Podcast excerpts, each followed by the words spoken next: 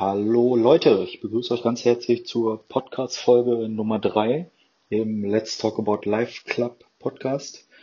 Und ich freue mich, dass ich mit euch wieder in den Wochenrückblick gehen darf. Ich habe ein paar spannende Themen mitgebracht und werde euch weiterhin über meinen mentalen, gesundheitlichen Zustand ähm, informieren und genau, habe auch noch ein paar andere Themen mitgebracht. Hören wir einfach mal rein. Let's go. Ja, wie ich in Folge 2 berichtet habe, habe ich da auch schon unter Ängsten, ähm, Depressionen und Schlafstörungen berichtet. Dies hat sich leider in der Folgewoche ähm, fortgesetzt. Und da habe ich gemerkt, dass ich ähm, von der Nacht von Sonntag auf Montag relativ schlecht geschlafen habe, viel Gedanken ähm, im Kopf gehabt habe, gar nicht zur Ruhe gekommen bin. Und dann habe ich mich weiter ausgeruht und bin aber nichtsdestotrotz recht gut in die Woche gestartet. Habe gemerkt, dass ich meine Yoga-Session morgens eingehalten habe. Es geht immer so weiß nicht, 20 bis 30 Minuten. Da habe ich so eine, eine Abfolge, die ich dann jeden Morgen versuche zu praktizieren und damit äh, öffne und bewege ich den ganzen Körper einfach mal komplett durch, vom Kopf bis zum Fuß.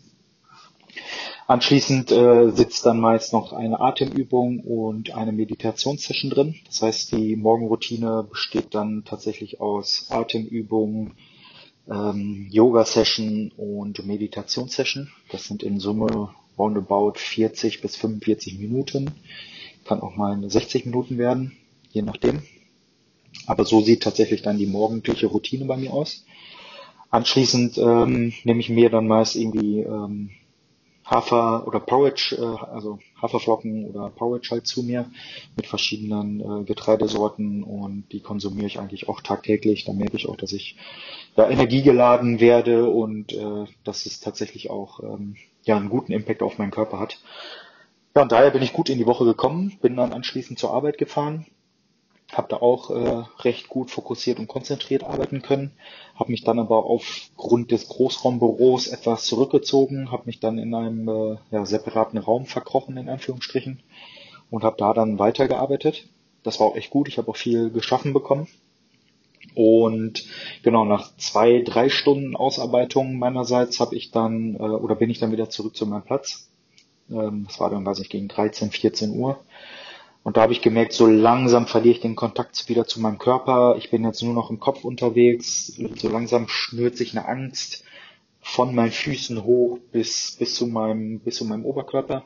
Und da habe ich schon gemerkt, okay, Mist, jetzt entweder war es zu viel oder ich bin irgendwie noch nicht so ganz äh, offen Damm. Und, ähm, oder weiterhin noch nicht offen Damm. Offen Damm bin ich sowieso noch nicht. Und ja, da habe ich schon gemerkt, oh, okay, jetzt triggern mich auch die ganzen Reize im Großraumbüro. Hier wird gesprochen, da wird gesprochen. In der Mittagspause in der Kantine, wo ich mein Essen dann immer selber mitbringe und wahr mache, sprechen sehr viele Leute. Ich nehme alles wahr. Ich nehme Geräusche aus der Ecke wahr. Ich nehme Geräusche aus der Ecke wahr. Und ich merke, dass irgendwie ein Handy klingelt. Ich merke, dass Leute sich unterhalten. Ich merke, dass, ähm, weiß nicht, die Mikrowelle piept. Ähm, also eine andere und nicht meine ja, ich nehme ganz viel wahr und das überfordert mich dann in dem Moment und dann merke ich, dass ich noch mehr von mir wegkomme. Ich versuche dann mich wieder zu erden, versuche dann ja gut und gesund mich auf dem Boden sicher zu fühlen, ähm, also mit meinen beiden beiden Füßen ähm, wieder vernünftig zu integrieren, wieder zu erden. Das hat aber dann eher weniger gut geklappt, weil ich gemerkt habe, oh, jetzt verliere ich mich komplett. Ja, und dann hatten wir irgendwie nach der Mittagspause 15 Uhr. Dann haben mich die, die weiteren Reize getriggert. Ich war gar nicht mehr konzentrationsfähig, konnte gar nicht mehr den Fokus aufrecht halten. Ja, und dann wurde es mir, oder ging es mir immer schlechter, immer schlechter, immer schlechter. Hab dann, ja, die zwei Stunden noch irgendwie mit Biegen und Brechen überbrückt. Wollte jetzt auch nicht vorher ähm, die Biege machen, wollte nicht nach Hause gehen und habe dann ähm, ja bis 17 Uhr durchgezogen, bin dann nach Hause gefahren, habe gemerkt, dass ich komplett im Kopf bin, komplett im Gedankenstrudel. Ich kann nichts mehr vernünftig in Worte fassen, ich kann nichts mehr vernünftig aufnehmen und bin komplett weggetreten. Ja, und dann bin ich nach Hause gefahren, habe da dann erstmal eine, ja, eine Kurzmeditation gemacht um, und Atemübung, um wieder so ein bisschen mich runter zu regulieren. Hat auch, oder hat nur bedingt geklappt. Dann habe ich noch, ähm, da mich ein bisschen auf die Couch gelegt, die Augen zugemacht und habe dann ähm, ja noch ein bisschen gekocht und ähm, genau daraufhin bin ich dann etwas zur Ruhe gekommen, aber nicht viel. Habe den Abend dann, wie gesagt, nur zu Hause verbracht, habe noch so ein bisschen Doku oder weiterhin die Doku geguckt, die ich in Folge 2 schon erwähnt hatte. Und bin dann ähm, ja bedingt zur Ruhe gekommen und dann irgendwie um 21, 22 Uhr habe ich dann versucht, in den Schlaf zu finden. Da habe ich gemerkt, ich habe eine extrem, extrem krasse innere Unruhe. Ähm, das geht, also das Herzschlagen war schon wieder massiv, die Ängste wurden immer krasser und äh, daraus hat sich dann wieder oder ist wieder resultierend eine ähm, Todesangst gefolgt, die natürlich, äh, die ich natürlich rational einschätzen kann. Das ist natürlich nicht eine Todesangst im, im klassischen Sinne ist, aber es ist eine mentale Todesangst, die ich dann irgendwie schnüre und wo ich mich dann in diesem Trance, Müdigkeitszustand nur kaum bis gar nicht raus befreien kann. Das heißt, ich bin in Anführungsstrichen so ein bisschen da ausgeliefert, habe dann versucht äh, oder bin dann wieder hoch aus dem Bett hoch, habe mich dann irgendwie auf die Couch gelegt, habe dann so ein bisschen gelesen, habe mir dann noch so einen Entspannungstee gemacht, habe aber gemerkt, dass ich gar nicht zur Ruhe komme.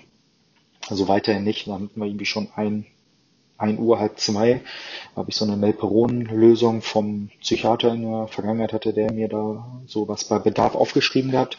Das habe ich dann zugeführt, ähm, hat geholfen tatsächlich, also war auch nicht viel da ich sowieso ein relativ sensibel, sensibles Nervensystem habe, ähm, catch mich das schon enorm. Das heißt, auf ähm, Pharma, Pharmaka reagiere ich sehr sensibel aufgrund meines sehr sensiblen Nervensystems.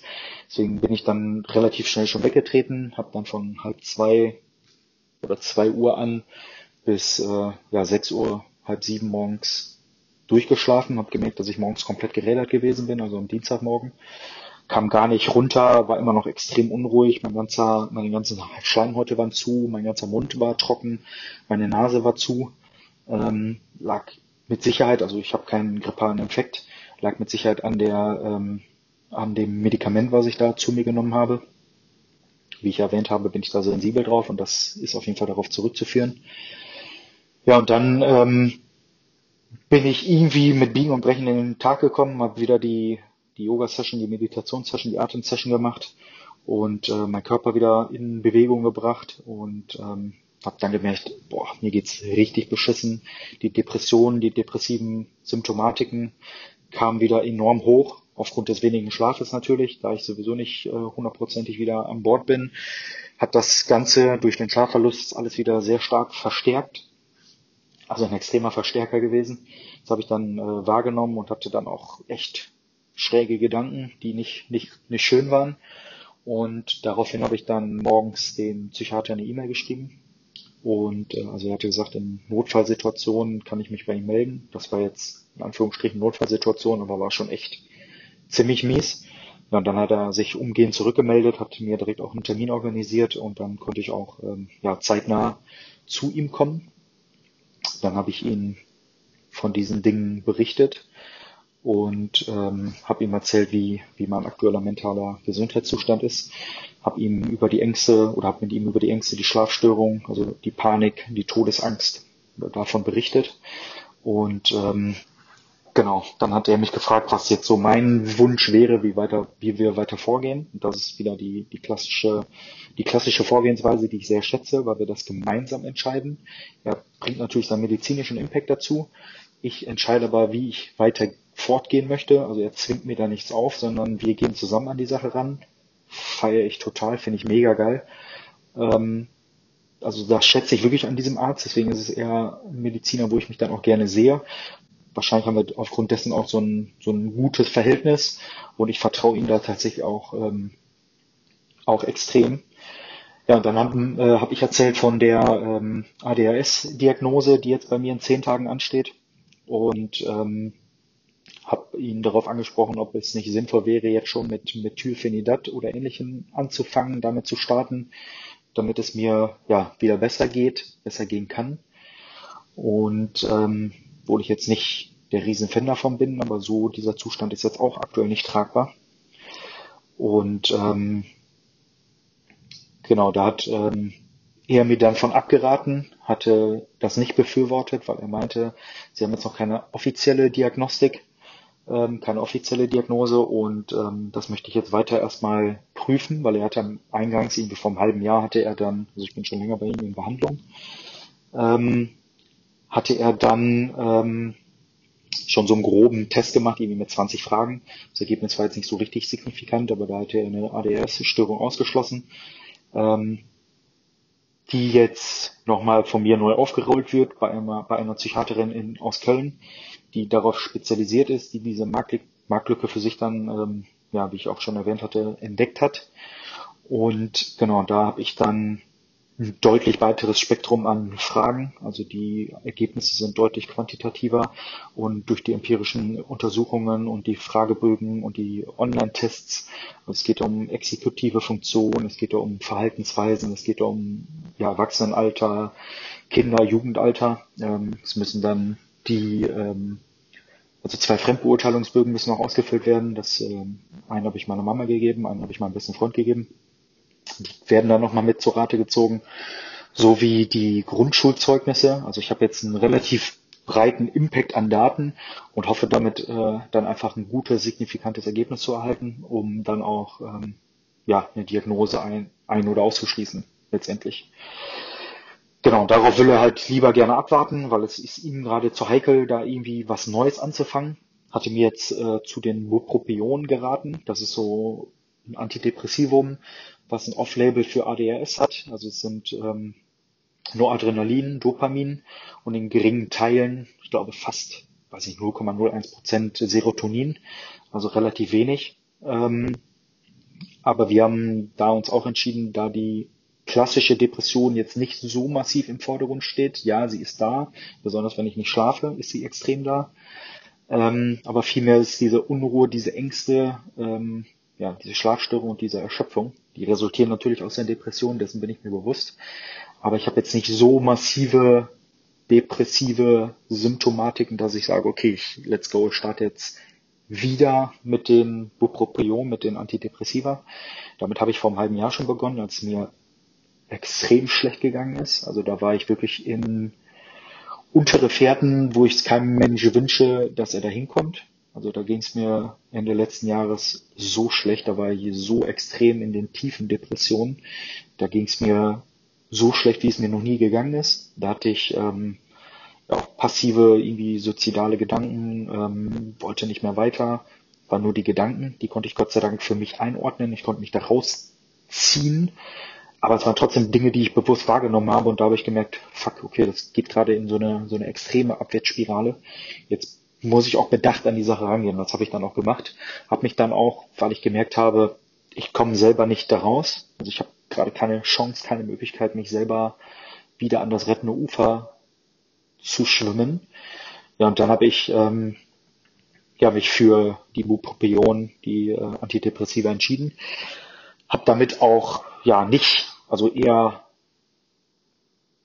weniger gute als gute Erfahrungen gemacht, habe die ersten ähm, Wochen gemerkt, dass es, dass die Lage sich so ein bisschen stabilisiert, dass es mir besser geht, dass ich nicht mehr so tief in den Depressionen stecke, aber habe dann auch relativ zeitnah nach drei, vier Wochen gemerkt, dass ich die Emotionen komplett zu mir selbst verliere, den Kontakt zu meinem Körper.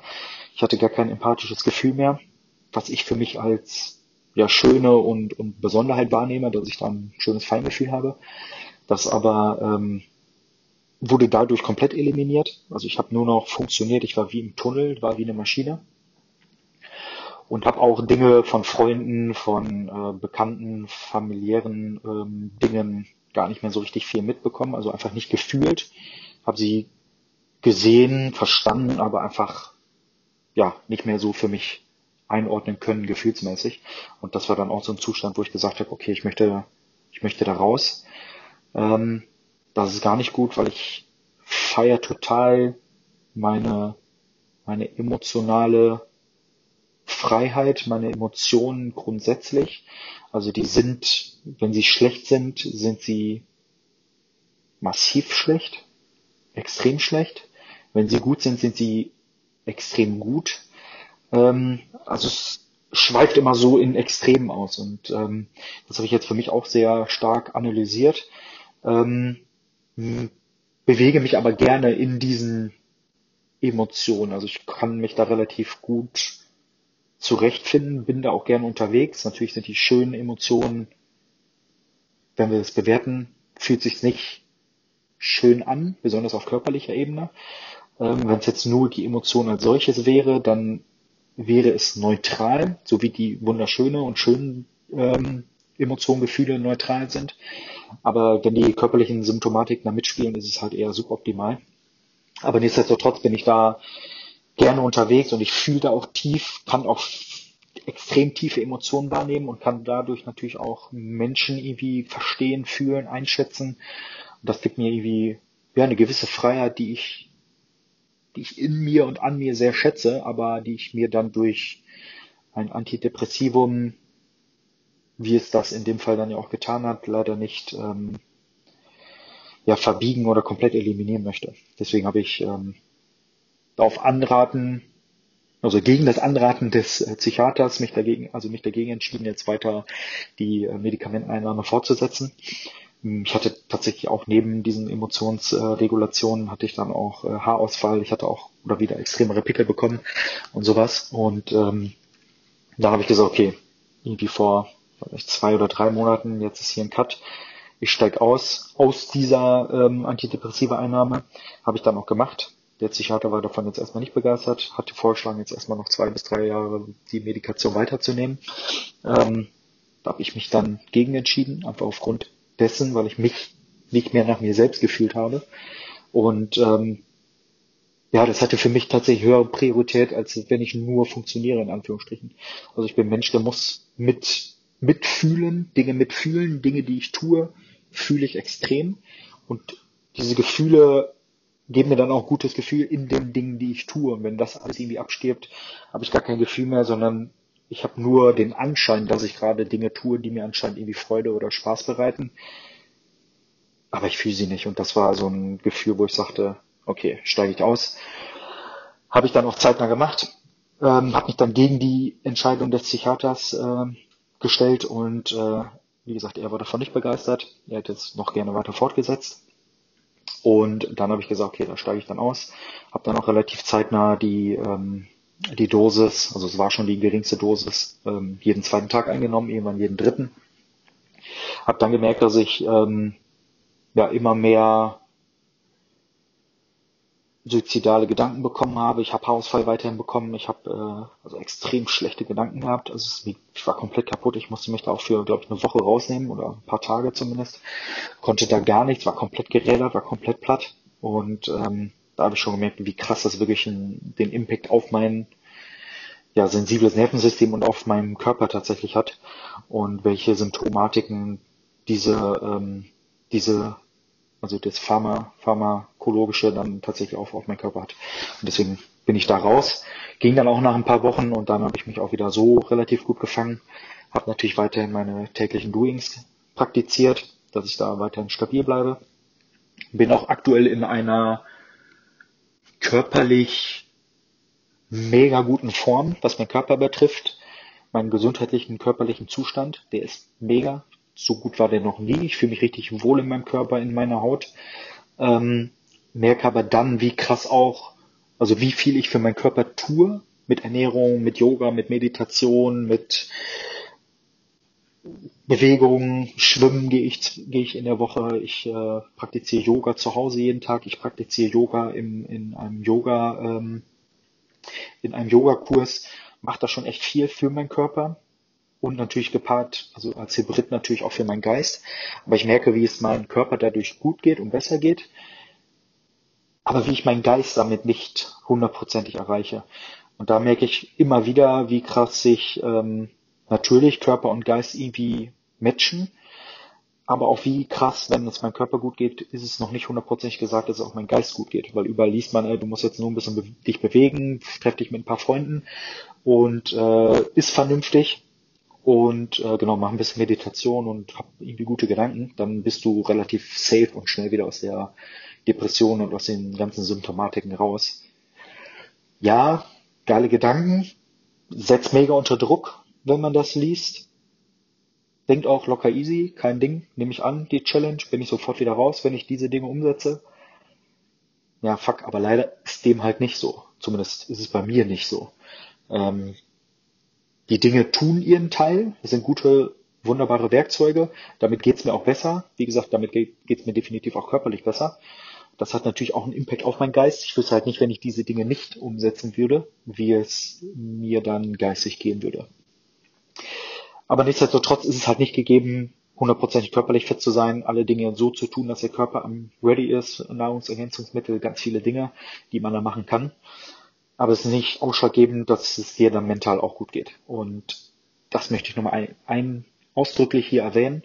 Ähm, schade und es sind viele Leute unter Druck und das zeugt auch für oder bei vielen Leuten, hat bei mir anfangs auch für, für so ein Schwächeverhalten.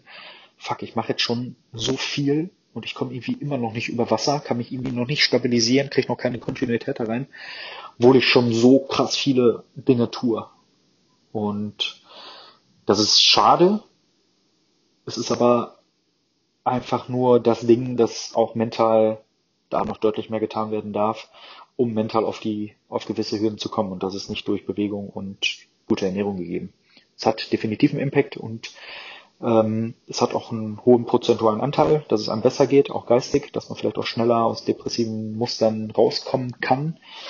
Aber es ist nicht hundertprozentig ausschlaggebend dafür. Safe. Zumindest safe aus meiner Sicht. Genau, und ähm, da habe ich dann, wie gesagt, gemerkt, da wo war ich jetzt stehen geblieben, jetzt bin ich kurz ein bisschen abgeschweift, habe ich dann gemerkt, dass ähm, die Antidepressiva für mich auch nicht so ein ideales Werkzeug sind. Sie haben mir aus den ganz tiefen Bahnen geholfen. Super, will ich auch nicht komplett verteufeln. Das war auch, auch sehr cool. Ähm, aber immer habe ich gemerkt, die Neben Nebenwirkungen überwiegen den, den äh, Vorteilen. Oder die Risiken überwiegen den Vorteilen, die körperlichen Nebenwirkungen überwiegen den Vorteilen. Und dann habe ich mich dagegen entschieden ja, bis heute nehme ich da auch keine mehr ein. Nur bei Bedarf dann tatsächlich abends bei extrem Unruhe, Angstzuständen nehme ich dann ähm, irgendwelche ist so ein, so ein Schlafberuhigungsmittel. Ähm, das nehme ich dann bei Bedarf ein, wenn es gar nicht geht. Das war ja jetzt in dieser Woche und am letzten Wochenende tatsächlich auch der Fall.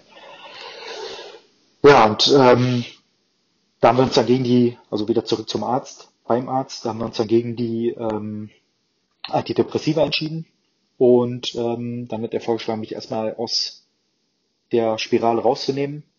Hatte angedacht, vier Wochen, vier bis sechs Wochen mich rauszunehmen, dass ich mich jetzt erstmal wieder finde, wieder zurückkomme zu mir selbst, mich wieder runterreguliere, stabilisiere. Da habe ich gesagt, oder habe ich reingefühlt und habe gemerkt, ja, okay, ist vermutlich ein, ein guter Vorschlag. Darauf werde ich auch eingehen, ähm, aber erstmal nur mit zwei Wochen. Also ich bin nicht so ein Typ, der jetzt sagt, jo, ich nehme jetzt von vornherein sechs Wochen, ich bin jetzt erstmal raus aus dem Hamsterrad-Game, nicht abwertend gemeint, aber es ist ja so. Ähm, ich bin da erstmal raus, ähm, sondern habe mich dann erstmal für zwei Wochen rausnehmen lassen, was sich für mich gut und richtig angefühlt hatte und auch ein Zeitraum war, wo ich gemerkt habe, okay, ich kann reinfühlen, ich kann zu mir zu, selbst zurückkommen, ist eine Möglichkeit. Wenn es immer noch gar nicht läuft, dann kann ich halt die zwei Wochen oder sowas noch dranhängen. Ähm, aber zwei Wochen haben sich erstmal für mich richtig angefühlt und war jetzt auch ähm, auf beruflicher Ebene eine Entscheidung, die ich für mich vertreten kann, die ich auch vertreten möchte. Sechs Wochen wären für mich too much gewesen. Genau, dann ähm, habe ich das erstmal so mitgenommen und er hatte mir dann noch überlegt oder in, in Aussicht gestellt, eine stationäre Reha zu besuchen. Und ähm, den Gedanken habe ich jetzt erstmal stehen lassen, habe eine innerliche Abneigung dagegen gespürt, hatte aber auch einen Gedanken, okay, puh, so, okay, ist es jetzt, komme ich aber gleich nochmal intensiver drauf zu sprechen, ist es jetzt überhaupt das richtige, eine Reha oder in eine Reha zu gehen, stationären Aufenthalt. Genau, dann ähm, bin ich damit dann raus und äh, habe mich dann erstmal, wie gesagt, diese zwei Wochen rausnehmen lassen aus dem Hamsterrad-Game. Das habe ich dann auch getan und bin dann auch nach Hause. Habe dann anschließend meinen Chef angerufen, habe dem gesagt, und das hat mir auch wieder mega schwer getan, weil ich mich schon, schon mal aufgrund dieser depressiven Muster und, und diesen Symptomen, die ja auch aus irgendwelchen Gründen, Hintergründen auch, die ich ja gerade abkläre, weiter resultieren, ähm, ist es immer wieder ein großer Kampf, sich rausnehmen zu müssen, weil ich gerne jobbe. Also ich mache gerne meinen meinen Job, ich mache gerne die Dinge, die ich tue, macht mir auch Spaß. Ähm, und ich bin auch nicht so ein, so ein Typ, der jetzt irgendwie weglaufen möchte. Also erstens nicht vor der Depression, zweitens aber auch nicht vor dem Job, vor dem täglichen Doing, was ich jetzt praktiziere und ich möchte es ja auch bewusst praktizieren. Ich habe mich auch bewusst für diese Stelle entschieden, habe mich bewusst für diesen Vertrag entschieden. Ähm, dem möchte ich auch ja so gut es geht und gerecht nachkommen. Aber ich merke auch, fuck, gerade komme ich, kann ich gar nichts nachkommen. Ich komme hier in meine Bude gar nicht nach. Ich komme beruflich auf jeden Fall dann nicht nach. Ich komme mit mir selber gerade nicht nach. Und das ist einfach eine Entscheidung, die ich für mich treffen muss. Und das habe ich dann getan. Habe ihm das auch, wie gesagt, vernünftig erklärt, hatte da ja, Sorgen nicht, vielmehr wieder so ein, so ein Gefühl von, ah, fuck, ihr unterstützt mich schon sehr krass und ich bin auch sehr offen bei meinem Arbeitgeber, bei meinem Chef über diese Symptomatiken, über Depressionen ähm, und, und meine ganzen, meinen ganzen, meinem ganzen Aufarbeitungsprozess, der dann gepaart ist mit verschiedenen diagnostischen Verfahren. Da bin ich mega offen und ehrlich von Anfang an umgegangen. Ich kann auch nicht anders, will auch nicht anders.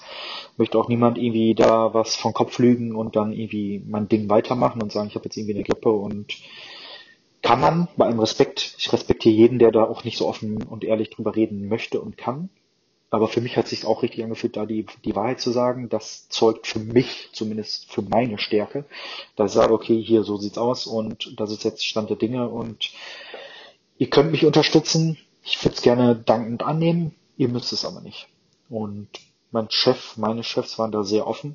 Was ich hier nochmal ausdrücklich erwähnen möchte, wie geil das ist, so eine krasse Verbindung dann zu spüren, besonders wenn man sich bei so einem schwierigen Thema aufmacht, wo ich mich selber sehr schwer mitgetan habe, in der Vergangenheit auch me mega schwer mitgetan habe, erzähle ich auch in, in weiteren äh, Stories nochmal von.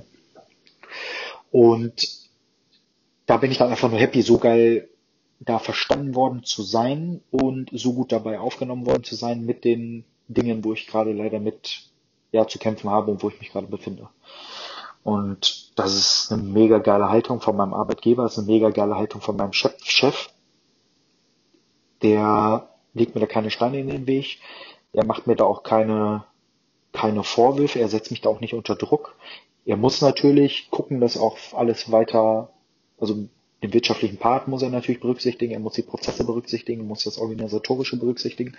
Das weiß ich alles, das kenne ich alles und es ist auch gut, dass er da also nicht nur mit, mit einem Auge drauf schielt, sondern dann schon bewusst mit beiden Augen, so einmal den Menschen sieht und aber auch den beruflichen Background sieht.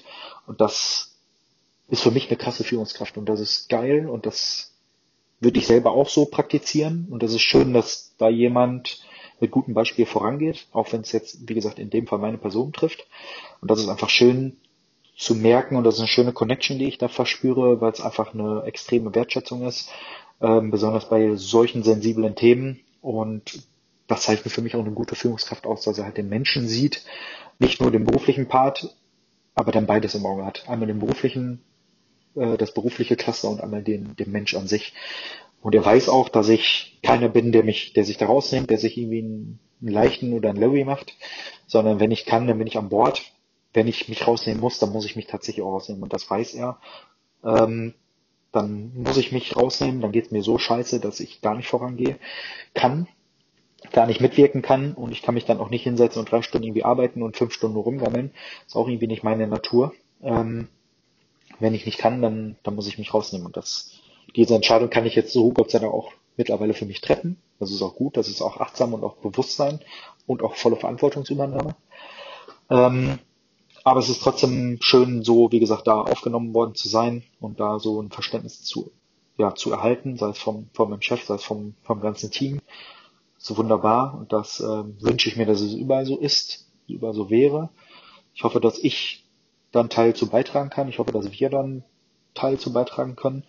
Und das ist ja ein idealer Zustand und den würde ich ungern missen und ich fühle mich da sehr gut, sehr gut aufgehoben und auch sehr gut connected. Das auf jeden Fall nochmal in, in ausdrücklicher Erwähnung. Wunderbar. Ähm,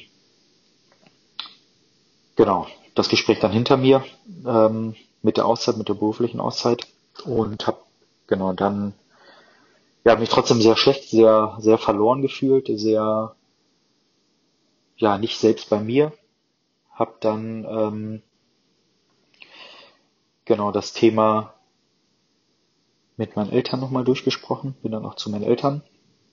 Hab denen erzählt, dass ich gerade irgendwie gar nicht vorankomme, dass ich mich irgendwie nur kaum konzentrieren kann, dass ich überhaupt nicht oder gar nicht richtig durch den Tag komme, dass ich nicht richtig aus dem Bett komme, dass ich gar nicht irgendwie meine Dinge, die sonst irgendwie ein, was sonst eine Stärke von mir ist, ich bin eigentlich ein energiegeladener Mensch, die ich aber gerade irgendwie überhaupt nicht bewerkstelligen kann. Es fällt mir gerade sehr viel, sehr schwer.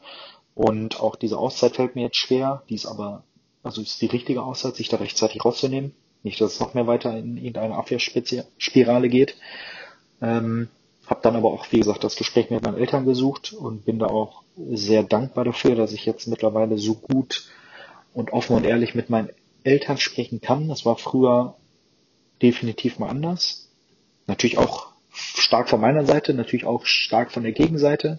Vielleicht waren es ja bei mir mit Sicherheit eine, oder nicht nur mit Sicherheit, sondern es war so, bei mir ein Verstecken vor meinen Emotionen, ein Angst haben vor meinen eigenen Emotionen, vor meinen Gefühlen, was kommt da hoch, äh, traumatische Dinge, Angsterlebnisse und so weiter und so fort.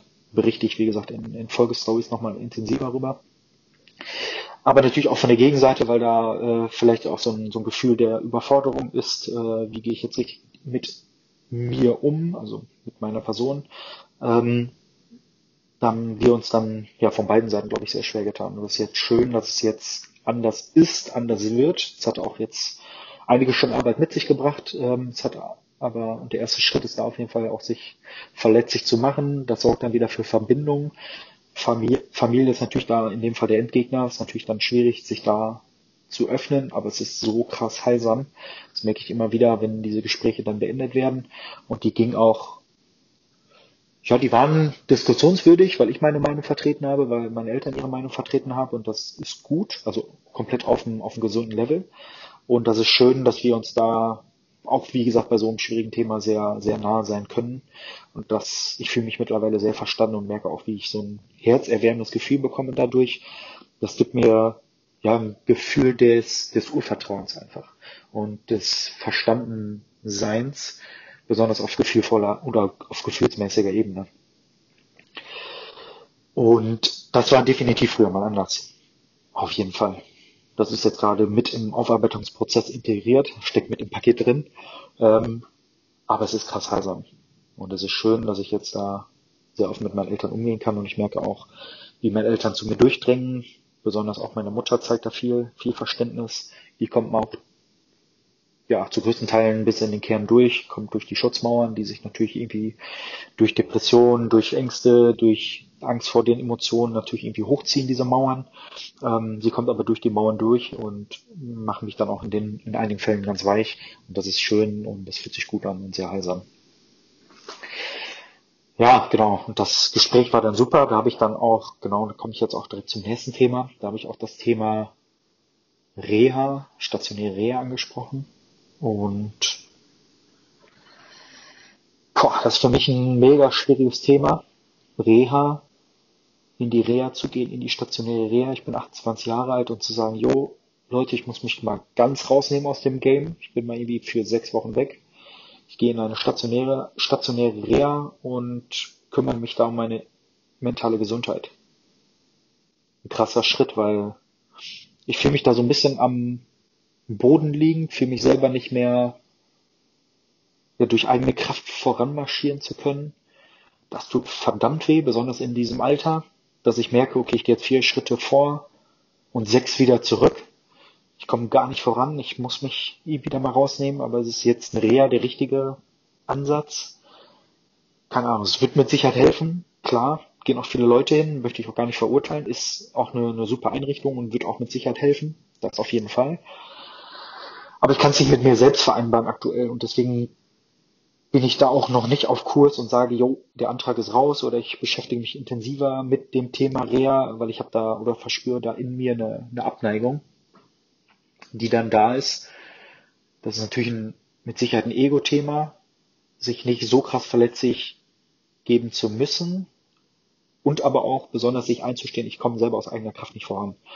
Und damit tue ich mich verdammt schwer, weil ich merke, ich habe jetzt so viel schon gemacht. Ich habe schon so krass viele Sachen gemacht. Ich mein, oder krempe mein Leben weiter um, habe schon so viele Sachen umgekrempelt. Wie gesagt, jetzt nicht seit der Podcast-Aufnahmen oder seit den Podcast-Aufnahmen bin ich jetzt am Start.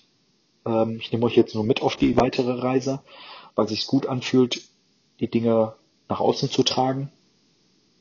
Ähm, aber ich habe schon so viel krass gemacht. Also ich habe angefangen mit Yoga, ich habe angefangen mit Meditation, ich praktiziere Meditation irgendwie ein bis zweimal täglich. Ich gehe in die Yoga-Sessions, ich ähm, gehe schwimmen, ich bewege mich, ich gehe in die Natur raus, ich versuche mich so gut wie möglich mit Freunden zu treffen, auch wenn es mir teilweise mal zu schwer, schwer wird. Ich versuche mich auf Veranstaltungen sehen zu lassen, ähm, auch wenn es hart ist. Ähm, ja, und ich habe schon so krass viele auch innere Arbeit gemacht und es wird trotzdem noch nicht so richtig laufen. Und ich merke, dass die Depressionen und die ganzen Dinge eine zehrende Zeit ist, eine langziehende Zeit ist. Ich habe gedacht, dass ich nach zwei Monaten wieder raus wäre, aber ich beschäftige mich jetzt schon über ein Jahr damit und ja, versuche nach wie vor mich auf einen guten gesundheitlichen Zustand zu bringen. Und im letzten Jahr hatte ich einen sehr guten Zustand, da ging es mir so gut wie noch nie. Das war irgendwie für drei bis vier Wochen so ein Idealzustand. Das war jetzt nicht so ein, so ein Erleuchtungszustand, obwohl es schon, schon schön war, diese Phase. Ähm, komme ich gleich auch nochmal im, im letzten Kapitel zu sprechen, ähm, was diese Phase oder was zu dieser Phase auch beigetragen hat. Und da habe ich mich sehr, sehr, sehr gut gefühlt. Und ja, jetzt habe ich weiterhin den, den Ansatz, ja, ich schaffe es auch selber noch wieder. Und ich bewege mich, ich mache alles. Wie gesagt, mein Körper ist in der besten Verfassung seit eh und je. Ich fühle mich gut. Ich fühle, dass mein Leben sich sehr rund anfühlt. Es ist irgendwie, hatte mein, mein, mein Arzt mich auch gefragt, wie fühlen Sie sich mit Ihrem Leben? So acht, acht bis neun, Luft nach oben, auf jeden Fall. Aber es fühlt sich schon ziemlich geil an und ich tue und mache auch schon richtig gute und schöne Dinge und ich habe mich bis hierhin schon, also im ganzen Verlauf meines Lebens, wo ich mit Sicherheit einige extreme Fehler gemacht habe, durch Unwissen natürlich, aber mittlerweile weiß ich anders mit umzugehen und ich habe mich aber trotzdem durch krasse Phasen durchgekämpft und hier, wo ich jetzt heute stehe, das ist zu gewissen Teilen self-made, das ist aber zu gewissen Teilen auch durch viele Mentoren, Menschen, die mir Gutes wollen, die mich mit an die Hand genommen haben, von denen ich sehr viel lernen durfte, besonders im wirtschaftlichen ähm, Konstrukt, besonders so im, im Führungskonstrukt. Ähm, ganz viele Dinge, wo ich sehr viel von Leuten lernen durfte, die mich mit an die Hand genommen haben, die mich, ja, die den Diamant weiter geschliffen haben und auch weiter schleifen. Und es ist geil, solche Leute in meinem Leben gehabt zu haben, momentan auch zu haben. Und immer wieder komme ich auf diese Menschen, die mir Gutes wollen, denen reiche ich die Hand. Und ich merke auch, ich merke auch, wenn die Leute gerade sind. Ich merke, wenn die Leute ehrlich sind. Ich merke auch, wenn die Leute nicht ehrlich sind. Das kann ich, Gott sei Dank, für mich direkt, direkt filtern und direkt scannen.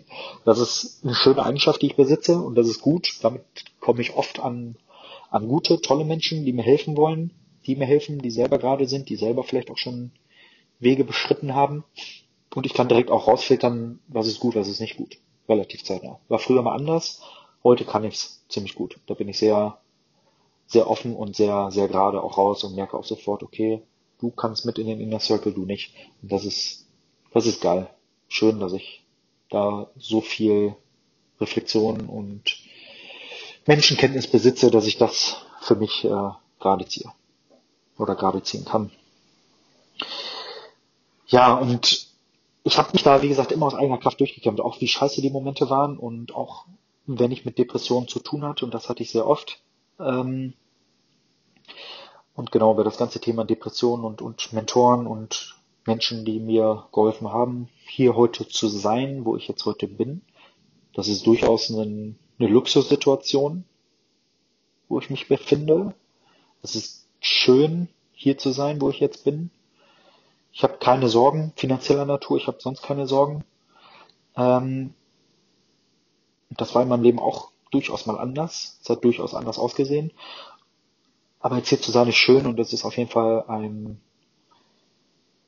ja, eine Bewusstheit und eine Dankbarkeit hier zu sein. Und ähm, das werden und können nicht alle Menschen. Besser geht immer safe, aber es geht auch immer deutlich, deutlich schlechter. Und das will ich nochmal in aller Ausdrücklichkeit hier erwähnen. Ähm, ist schon, schon ein schöner Zustand, wo ich mich gerade rein von meinem Leben und von den ganzen Dingen, die im Außen stattfinden, befinde. Aber dafür habe ich auch schon einiges an Dingen, die nicht schön waren, zurücklegen müssen dürfen. Aber die haben mich natürlich auch geformt, aber es trotzdem, ich habe vieles, vieles nicht richtig gemacht. Ich würde nicht sagen falsch, weil die Dinge, die passieren, sind nicht falsch, sondern die sind schon, schon gut und richtig. Aber viele Dinge würde ich heute ganz, ganz anders machen, wenn ich jetzt nochmal zehn Jahre zurückspielen könnte. Aber alles gut, ich sehe, habe nur diese Haltung so, weil die, Dinge auch, oder ich durch meine Taten, meine Handlungen Menschen verletzt habe und auch mich selber verletzt habe und zu einigen Teilen ich selber auch schuld bin. Natürlich ziehen äh, sich dann Dinge auch irgendwie automatisch an. Und wenn du dann nicht ganz bei der Sache bist, dann passieren auch Dinge, die nicht so schön sind. Wie gesagt, da, dazu werde ich auf jeden Fall auch nochmal in weiteren Sessions drüber berichten. Aber das möchte ich dazu nochmal sagen. Genau, deswegen tue ich mich auch durchaus nur ein Ego-Thema. Der Verstand sagt, ja, Rea mit Sicherheit cool und gut und, und würde ich nochmal nach vorne bringen. Ich möchte mich auch jetzt irgendwie nicht komplett rausnehmen. Und ich habe dann auch so ein bisschen die Sorge, ich habe nicht die Sorge, dass ich jetzt irgendwie in so eine, so eine Abwärtsspirale komme oder irgendwie in so eine Null-Bock-Situation oder ich mache jetzt nur noch einen Larry. Das ist nicht meine Natur, das möchte ich auch nicht. Dafür ist das Leben viel zu wertvoll, Dinge zu tun, die ich tun möchte, die ich hier in die Welt bringen kann und darf. Ähm, aber das Ego sagt, das Ego ist aktuell stärker als der Verstand, weil das Ego sagt, nee, der ist gerade noch nicht das, oder ist gerade nicht das Richtige für dich. Vielleicht auch noch nicht, vielleicht auch gar nicht, keine Ahnung. Aber das Ego ist gerade stärker und sagt, nee, Junge, es ist gerade nicht am Start, du bist 28, du brauchst es, brauchst es noch nicht. So safe, so geht's aktuell in meinem, meinem Ego-Konstrukt ab. Schutzmechanismus, klar. Ähm, aber es fühlt sich nicht richtig an. Und ich kann erst Entscheidungen treffen, wenn die sich richtig anfühlen. Und dann kann ich erst hinter Entscheidungen hinterstehen. Ähm, vielleicht sieht es in ein paar Wochen anders aus, wenn es mir deutlich schlechter geht, wenn, wenn sich einige Dinge nochmal massiv verändert haben. Aber aktuell möchte ich das einfach noch nicht gehen. Mögen jetzt einige sagen, ja, hö, was möchtest du denn, worauf möchtest du denn warten? Und du nimmst keine Antidepressiva, gehst nicht in die Reha, äh, was möchtest du denn alles machen? Und äh, das ist natürlich jetzt auch kein, nicht schön für die Leute um dich herum und mit so einem Zustand durch die Gegend zu laufen. Ja, ist es auch nicht. Und viele Leute machen sich Sorgen. Bin ich auch sehr dankbar für, dass sich einige und viele Leute Sorgen machen und viele Leute für mich da sind. Besonders Freunde, Familie. Es ist schön, was sich jetzt durch diese Phase entwickelt hat. Eine krasse Verbindung sich auch zu Freunden entwickelt hat, die immer mal da waren, oberflächlich, die sich aber jetzt intensiviert haben durch diese Offenheit, durch diese Verletzlichkeit. Und deswegen spreche ich wahrscheinlich heute auch zu euch, weil ich mich mit mehr Menschen auch irgendwie connecten möchte und euch mitgeben möchte, wie wichtig es ist, sich verletzlich zu machen, sich aufzumachen, über Dinge, über Schwächen zu sprechen. Ja, und das ist halt nicht alles perfekt. Den Anschein hatte ich immer. Ich muss funktionieren, ich muss funktionieren, ich muss weitermachen, weitermachen. Läuft, läuft, läuft. Ich muss marschieren, weiter, weiter, weiter, über Grenzen gegangen über krasse Grenzen, obwohl mein Körper schon ähm, signalisiert hatte, Kollege, komm runter, machen, run machen ruhigen. Nee, Mann, ich habe wieder mit Vollgas habe ich weitergemacht. Aber heute habe ich einen anderen Blickwinkel darauf. Mit Sicherheit ist diese Krise auch daran schuld. Das ist gut und schön. Ähm, aber es verändern sich dadurch massiv einige Dinge, die ich jetzt anders durch einen anderen Blickwinkel wahrnehme und das ist schön und das ist gut. Ich bin sehr dankbar für die Menschen, die am Start sind. Ja, daher ist das Thema stationäre Reha, möchte ich jetzt auch einen Haken hintermachen, aktuell kein Thema. Ja, kommen wir mal zum, zum letzten Thema der Podcast-Folge. Es geht um das Thema Diagnosenwirrwarr. Und das ist crazy. Das ist echt crazy. Da habe ich mich sehr krass drin verloren. Das möchte ich euch auch gerne mit euch teilen. Ich möchte auch gerne euch davor schützen, dass ihr auch darauf Acht gibt. Weil ich bin mir jetzt so im ganzen Konstrukt, also ich bin jetzt in Therapie seit ein, ja, noch nicht ganz ein Jahr. Ähm, also zumindest in, in, in fester integrierter äh, Therapie, Verhaltenskognitive Verhaltenstherapie. Und ich habe, eine, das möchte ich auch nochmal sagen, eine mega coole, mega super, mega krasse und Therapeutin. Also die versteht auf jeden Fall was von ihrem Job und die Erfahrung, die sie hatte, es hatte mich auch, also ich hatte mir auch die Vita von ihr durchgelesen und bevor ich mich bei ihr gemeldet hatte und das hat sich sehr gut angefühlt und auch sich sehr gut angehört, hatte mich damals dann bei ihr gemeldet, habe auch relativ, Gott sei Dank, Gott sei Dank, Gott sei Dank, ich weiß, das ist so krass anders bei euch da draußen, bei ganz vielen Menschen ist so krass anders, überhaupt einen Therapieplatz zu finden, überhaupt ähm, eine Therapeutin zeitnah zu erhalten. Da hatte ich so wahnsinniges Glück und ich weiß nicht, habe mich da gemeldet, es hat sich gut angefühlt und sie hatte einen Platz frei und hat mich ja sehr zeitnah aufgenommen und die ersten Gespräche haben auch sehr gut gematcht und ähm, da habe ich mich sehr krass verstanden gefühlt und da möchte ich auch nochmal sagen, dass ich da immer ein sehr gutes Gefühl habe, wenn ich da rausgehe. Ich gehe immer mit neuen Gedankenmustern raus. Ich gehe immer mit Dingen raus, worüber ich nachdenken darf, die dann auch sehr tief gehen. Die kommen definitiv durch meine Schutzwand durch. Ähm, das hat sie mir aber am Anfang schon gesagt, dass ich ein starkes Ego habe, wo sie, was sie direkt wahrgenommen hat. Das hatte mich sehr krass zum Nachdenken gebracht. Das Ego ist immer noch da und klar ist ja auch unser, unser, ein Teil unseres, unseres Menschseins, unserer Natur, das Ego. Ähm, aber sie kommt da sehr krass durch und sie hat da sehr viel schon aufgebrochen. Und das möchte ich einfach nochmal sagen. Diese Therapeutin ist super. Und ich bin sehr dankbar dafür, dass ich, wie gesagt, mit ihr zusammenarbeiten darf.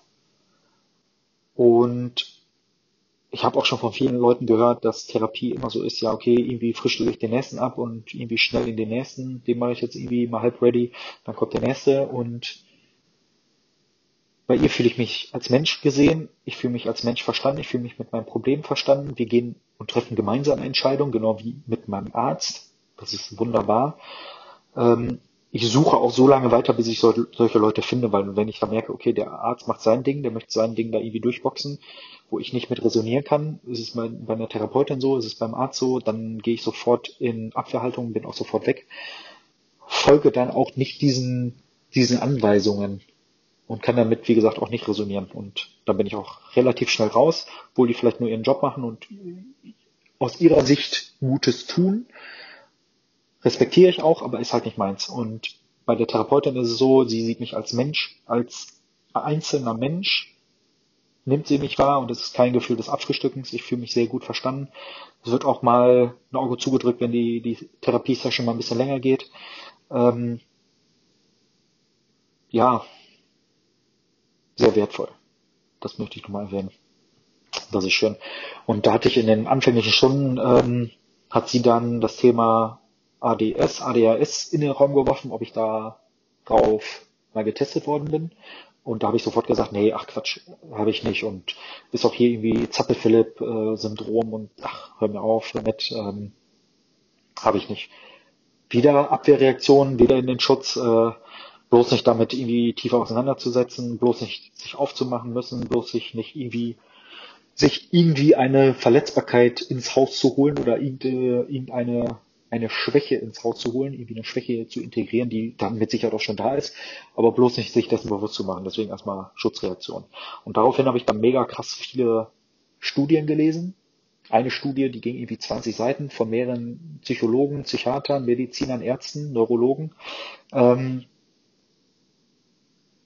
die war krass. Also das Thema hatte mich ja dann weiterhin beschäftigt, ähm, weil ich mich da eingelesen hatte. Und dann fiel bei dieser Studie also wer Bock auf die Studie hat, den kann ich dir gerne zur Verfügung stellen. Ähm, hat mir oder ist mir ein Stein vom Herzen gefallen, ist mir wie Schuppen von den Augen alles weggefallen. Und ich habe mich selber gerade erstmal ganz klar gesehen in diesem Moment. Wer bin ich? Wie habe ich gelebt? Und es haben so viele Sachen so viel Sinn gemacht. Besonders in der Vergangenheit. In Grundschule, in weiterführender Schule, in Ausbildungen, in Fortbildungen, im Job und so weiter und so fort. Und ich hatte immer mit ganz vielen Dingen zu kämpfen, mit Depression, mit Erschöpfung, mit Müdigkeit, mit Gedankenkreisen, mit Assoziationen und so weiter und so fort, was ich heute erst beschreiben kann, weil ich es jetzt ja auch erst sehe und verstehe. Ähm, aber ich dachte immer, ich wäre als Mensch daran schuld. Ich habe mich immer als Mensch in Frage gestellt, habe so lange weitergemacht, das hat ich ja gerade gesagt, bin über meine Grenze hinausgegangen, obwohl da irgendwas ist, was mein Körper immer wieder runtergebracht hat. Ich wusste aber nicht, was es ist und ich habe gedacht, ich bin nur schwach, ich bin nicht stark genug. Und das ist eine bitter süße, bitter harte Erkenntnis, die ich machen musste. Ähm, das hat mich erstmal in diese Verletzlichkeit überhaupt reingebracht, weil ich mein Leben erstmal gecheckt habe und war sehr dankbar dafür, dass da irgendwas ist, wo ich nicht dran schuld bin. Wo eine Entwicklungsstörung vielleicht drin ist, wo ähm, eine kognitive Einschränkung drin ist, ähm, wo Dinge vielleicht in meinem Gehirn auf biochemischer Ebene vielleicht nicht hundertprozentig gut laufen, die aktuell noch nicht hundertprozentig in Worte gefasst werden können. Aber ich merke, da schwebt irgendwas in mir, was mein Leben bisher immer sehr stark beeinträchtigt hat. Aber ich habe trotzdem weitergemacht, habe weitergemacht, habe nicht versucht, damit zu resonieren, habe nicht versucht, da irgendwie mal was abchecken zu lassen. Da komme ich auch nochmal in einigen Folgestories dazu, wie ich da rumgelaufen bin. Aber das war ein Moment des Erhellens. Zu wissen, da ist irgendwas, wo ich nicht dran schuld bin und ich kann einfach nicht das leisten, vielleicht, was ich meine oder was die Gesellschaft meint, leisten zu müssen, was ich immer gedacht habe, leisten zu müssen, was ich aber nicht kann. Und das verstehe ich jetzt immer mehr. Ich nehme es immer mehr an und ich bin immer mehr dabei, das zu realisieren und für mich ja zu integrieren. Und das war ein krasser Moment. Und da habe ich war ich der Therapeutin noch mal mehr dankbar dafür. Also sie hat es gar nicht gesagt, sie haben es, sondern sie hat es nur mit mal angefragt und hat, keine Ahnung, vielleicht war es taktisch klug, keine Ahnung, vielleicht war es auch einfach nur eine, eine rein fiktive Frage, die sie gestellt hat. Aber auf jeden Fall hat es mich so krass schon geheilt, ja, geheilt wäre zu krass, aber mich mehr in diese Heilung gebracht, ähm, zu verstehen, ist mehr als nur also mehr als nur neuro neurotypischer Natur. Und da ist irgendwie eine Neurodiversität, die sich da irgendwie integriert hat, seit Geburt an, seit, seit Jugend, Kindesalter, keine Ahnung. Ähm, Wenn es ADHS ist, mit Sicherheit seit Geburt. Ähm, das hatte für mich sehr viel ja, Vertrauen wieder in mir selbst gegeben, sehr viel Mitgefühl mit mir selbst und ich habe mich angefangen, wieder mehr zu lieben, wieder mehr mich zu schätzen und nicht selber so hart mit mir ins Gericht zu gehen. Und das war ziemlich schön und ziemlich geil. Toller Moment gewesen, das kann ich auf jeden Fall sagen. Ja, aber nichtsdestotrotz steht ja genau das Thema ADS, ADHS da irgendwie im Raum. Ich habe ja meine Testung darauf, habe jetzt auch, wie gesagt, die ganzen Fragebögen da durchgehauen, wie ich eingangs erwähnt habe. Hatte jetzt auch Online-Fragebögen und das geht jetzt alles äh, zur Psychiaterin, die wird es jetzt bearbeiten. Und dann kommt die Testung. Und dann stellt sich heraus, ob ich ADS, ADHS habe, ob mir das diagnostiziert werden kann oder ob ich es nicht habe. Oder ob es mir nicht diagnostiziert werden kann. Vielleicht erfülle ich nicht die Anforderungen. Es gibt natürlich eine Schwelle, die sagt, das ist natürlich ein Spektrum, es gibt eine Schwelle, ja, hier hast du ADS, hier hast du keine ADHS, hier hast du Depression, hier hast du keine Depression, hier hast du Angststörungen und so weiter und so fort. Und ob ich diese Schwelle erreiche, keine Ahnung. Wenn ich sie erreiche, ja, okay. Es ist fein. Es ist eine Diagnose. Super. Ähm, oder es ist halt keine Diagnose, aber die Symptome sind trotzdem am Start. Ähm, und genau da möchte ich auf den Punkt drauf zu sprechen kommen. Es sind viele, ganz viele Diagnosen von ADS, ADHS, über Angststörung, über Depression, über Dystomie, pff, keine Ahnung, Panikstörungen, keine Ahnung, was da noch alles gibt oder was mir da noch alles irgendwie versucht wurde anzukreiden. Natürlich sind Diagnosen gut, um sich selber zu verstehen, um das Thema auch einordnen zu können. Kognitiv sind wir da ähm, oder versuchen wir das ja verständlich zu machen, weil wir Menschen brauchen Schubladendenken, wir brauchen Begrifflichkeit da drauf, um Dinge zu verstehen, um sich auch mit Dingen zu beschäftigen, um auch zu verstehen, okay, jetzt mit dieser Diagnose kann ich jetzt so und so leben. Und das ist auch gut und sicher nicht, sicher, sicherlich nicht falsch, aber es ist auch gefährlich. Es ist insofern gefährlich, weil wir uns schnell also uns Menschen schnell so ein Thema angekreidet werden kann und wir das in unsere Identität mit aufnehmen können und uns dadurch erstens irgendwie davor schützen.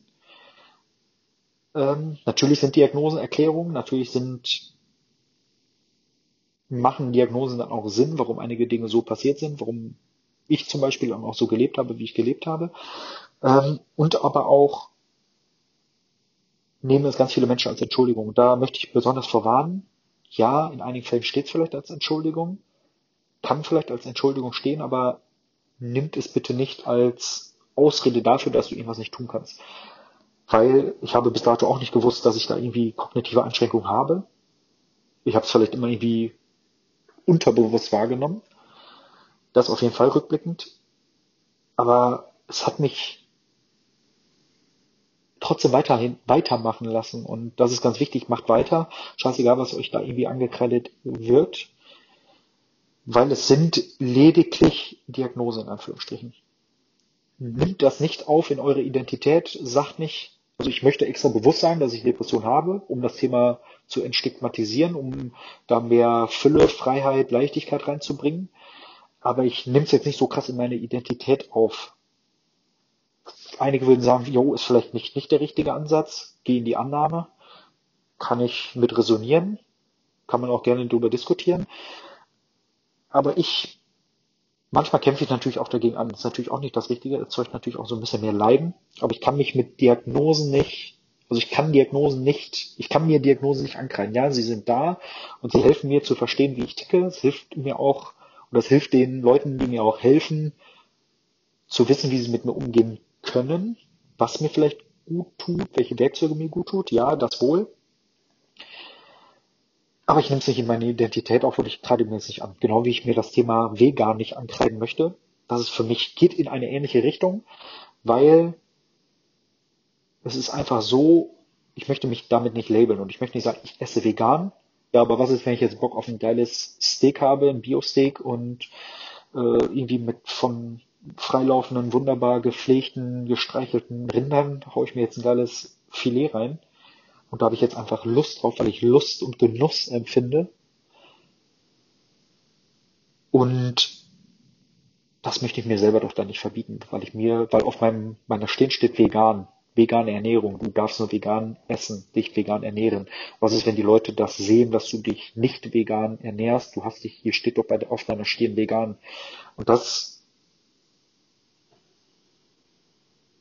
Nee, da habe ich gar keine Lust drauf. Das ist mir viel zu anstrengend. Also ich ernähre mich klar bewusst vegan, versuche auch irgendwie mich zu 90 Prozent so pflanzlich zu ernähren, wie es halt geht, wie es halt gut für mich, mein Körper ist, wie es auch gut vielleicht für die Gesellschaft oder nicht nur vielleicht, sondern für die Gesellschaft ist, wie es natürlich auch gut für, für das Tierwohl ist. Aber ich möchte mich damit nicht labeln und habe ich Bock auf nicht veganes, nicht vegetarisches. Ja, let's go, dann zieh ich es mir halt rein.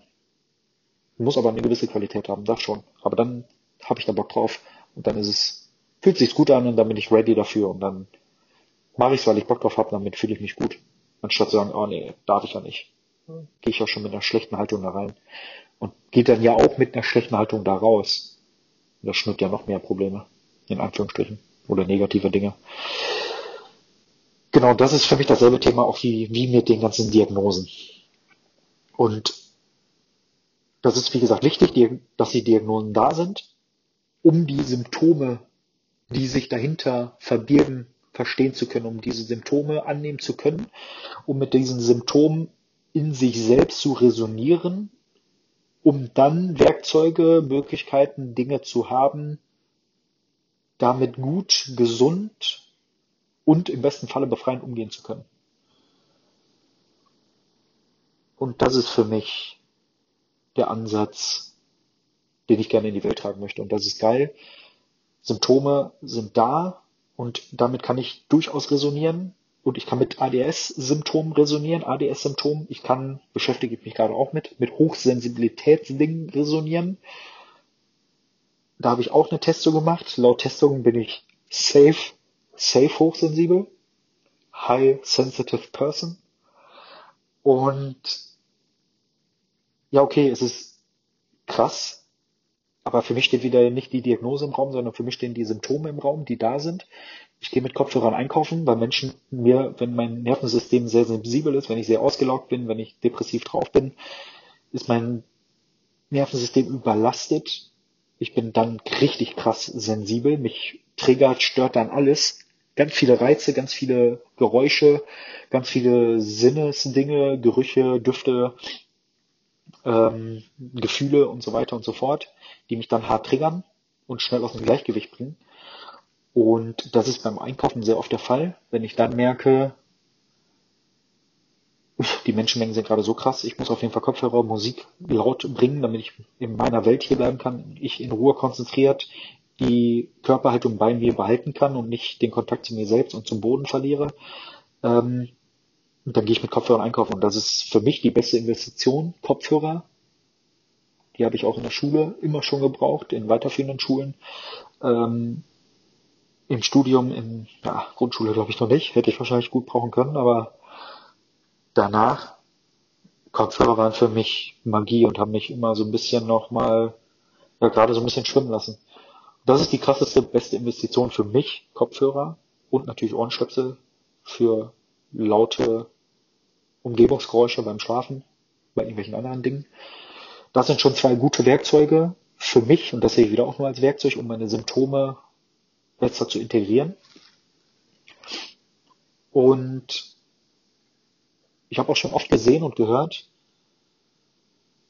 dass Menschen, andere Menschen eine Respektlosigkeit ankreiden wollten, wenn sie mit Kopfhörern einkaufen gegangen sind. Du hörst mir jetzt hier gerade nicht zu, wenn ich den, deinen Artikel kassiere oder du, obwohl die Leute immer Hallo und, und Tschüss gesagt haben, wie respektlos ist es denn den Kassierern gegenüber, wenn du mit Kopfhörern aufkreuzt?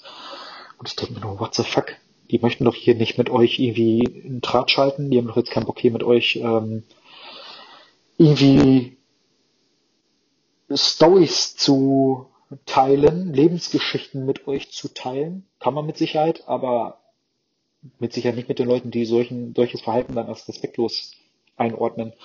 Und das ist nur eine Schutzreaktion, genau wie ich es halt tue. Und alle anderen Menschen, die es dann auch tun, entweder haben sie Bock auf Musik beim Einkaufen, aber ich glaube, der größte Anteil ist entweder, keine Ahnung, ich möchte jetzt auch wieder nicht beurteilen, aber hat auf jeden Fall mit ähnlichen Symptomatiken zu tun. Und ähm, tut sich mit Sicherheit schwer mit Geräuschen und mit Reizen und so weiter und so fort. Deswegen safe und habt ihr bestimmt auch schon mal öfter gesehen. Leute, die mit Kopfhörern einkaufen gehen, werden ähnliche Muster haben, wie ich sie habe. Hundertprozentig. Aber gut, ist halt so. Und das ist genau das Thema Hochsensibilität. Und ich merke auch, dass Dinge, dass ich schnell sensibel bin, ich aber auch gerne sensibel bin und ich auch gerne diese Besonderheit habe, sehr tief fühlen zu können, sehr empathisch zu sein ja, man muss auf sich aufpassen, definitiv. Man muss teilweise auch mal einen Riegel vorschieben, man muss lernen, Nein zu sagen. Ähm, man muss lernen, sich klar abzugrenzen, man muss lernen, sich selbst vertrauen. Und man muss lernen, sich nicht ausnutzen zu lassen und immer wieder sich selber sehr oft an die erste Stelle zu stellen. Weil du bist halt die wichtigste Person in deinem Leben, finde ich zumindest. Oder bin ich zumindest für mich. Und das geht nur, wenn du dich wertschätzt, wenn du dich so annimmst, wie du bist. Da bewege ich mich weiterhin. Da möchte ich jetzt nicht 100% der beste Ratgeber sein, weil ich selber im Prozess bin. Aber es ist schon sehr, sehr sinnvoll, sich da zu schützen. Aber es ist eine schöne Besonderheit, die ich in mir spüre, die ich in mir habe. Die macht mit Sicherheit das Leben mit mir nicht immer einfach. Und auch die Leute und Menschen, besonders die Familie, hat es mit Sicherheit safe nicht immer einfach mit mir. Sehr schwierig zum Teil. Also ich bin durchaus, wie soll ich sagen? Ja, aber gut, wer definiert einfach und nicht? Wenn ich jetzt sage, ich bin kein einfacher Mensch, wäre es auch irgendwie, fühlt sich auch nicht gut an, weil wer sagt, du bist einfach, wer sagt, du bist nicht einfach. Der eine sagt, du bist mega easy, der andere sagt, du bist nicht easy. Aber trotzdem hatten meine Eltern schon Schwierigkeiten mit mir, sagen wir es mal so. Und die haben definitiv, sind auch äh, überwiegend dann von meiner Seite aus gekommen, weil ich selber mich nicht angenommen habe, wie ich bin. Das ist eher das Thema. Und nicht, ich bin nicht gut, wie ich bin, sondern sich anzunehmen und dann lernen, sich so zu verstehen und dann könnte ich auch andere Leute zu verstehen. Andere Leute ich verstehen, dann können auch, kann auch eine ganz andere Verbindung herrschen. Genau. Und deshalb gibt's da halt nicht irgendwie einfach, nicht einfach. Gut, dass ich da nochmal drüber nachgedacht habe, bevor ich jetzt gerade herausgespuckt hätte. Aber definitiv hat es für sehr viel Unheil gesorgt, weil ich mich selber nicht angenommen habe, wie ich bin. Und da bin ich in diesen Prozessen. Und das sagt keine Diagnose, dass ich mich so annehmen muss, wie ich bin. Und das sagen nur die Symptome. Und die Symptome sind Goldwerte. Die Symptome lernen oder uns, geben uns Menschen die Befugnis darüber zu verstehen und uns, ja, oder lernen uns zu verstehen. Und uns anzunehmen, wie wir sind. Und das ist gut. Und durch tiefe Reflexion merkt man ja auch, wie man ist, wie man handelt, was einem gut gelingt, was einem weniger gut gelingt. Warum bin ich vergesslich? Warum bin ich manchmal chaotisch? Warum habe ich Probleme, irgendwie Dinge vernünftig zu organisieren? Warum ist da manchmal eine Impulsivität, die eigentlich gar nicht da sein soll? Aber sie ist ja nun mal mal da. Und dann ist ja okay, dass sie mal mal da ist. Das diese Erlaubnis darf ich nochmal öfter immer mir selbst erteilen. Aber das ähm, sind halt die wunderbaren Symptomatiken, die daraus resultieren, die man, die einem Menschen das schöne Gefühl gibt, sich selber anzunehmen, so wie man ist. Und das lernt einen, das liegt in unserer Natur und das lernt einen Menschen, sich so zu verstehen. Und deswegen Symptom, Symptome, ja, die, die aus die aus Diagnosen resultieren, ja, aber nur Diagnosen sich auf die Stirn zu schreiben und sagen, jo, ich habe jetzt das oder die Diagnose und ich kann das, das, das, das, das nicht machen. Nicht machen ist schon falsch, sondern am besten, im besten Falle noch nicht machen. Vielleicht gibt es auch einige Sachen, die nicht, gar nicht gehen. Dann besser davon fernhalten, als sich komplett äh, den Kopf darüber zu zerbrechen. Kenne ich von mir auch. Aber dann auch zu sagen, okay, Challenge, die Challenge habe ich akzeptiert und jetzt darf ich lernen, damit umzugehen, lernen, darf lernen, wie ich damit besser leben kann, darf das versuchen zu integrieren oder halt irgendwie ganz auf die weite, weite Reise zu schicken. Das ist auch okay. Aber nicht die Diagnose sagen, ich kann das nicht, das nicht, das nicht, das nicht, das nicht und ich kann das nicht tun und ich möchte das nicht tun und als Entschuldigung einfach herhalten. Keine Chance. Für mich zumindest. Ja. Jetzt habe ich ziemlich viel gesprochen über eine Stunde. Krass. Hat sich gut angefühlt, hat sich richtig angefühlt, diese Themen, die ich mitgebracht habe, mit euch zu teilen. Und der Wochenrückblick hat nochmal gut getan, hat nochmal kurz gezeigt, wo ich mich gerade befinde in diesen mentalen Herausforderungen, in den ganzen Diagnosen, wie er war. Und ja, ich bin trotzdem noch am Start, ich mache irgendwie weiter, obwohl es verdammt harte Tage sind zum Teil. Und auch diese, diese Integration und sich selbst annähen zu lernen ist nicht einfach, weil es erstmal anschnürt, Schmerz, Leid schnürt. Aber es ist okay. An einigen Tagen ist es überhaupt nicht okay. An anderen Tagen ist es wieder cool, dass es da ist. Und ich bin weiter wieder, wieder eine Runde weiter auf meinem Lebensweg, auf, auf meinem Schritt zu mir selbst. Ja, das war's von mir, möchte jetzt auch kein neues Thema anfangen. Gibt, es gibt auch kein neues Thema. Und danke, dass ihr dabei wart. Danke, dass ihr reingehört habt. Und ich bin raus, wünsche euch eine geile Woche. Startet gut in die Woche und lasst es euch gut gehen. Und ich freue mich auf die Folge 4 in der nächsten Woche. Ich bin gespannt, welche Themen da auf mich zukommen. Ich bin mal gespannt, wie, wie ich weiter schlendern darf. Genau. Let's talk about Life Club. Danke, dass ihr am Start seid und bis zum nächsten Mal. Bis dann. Ciao.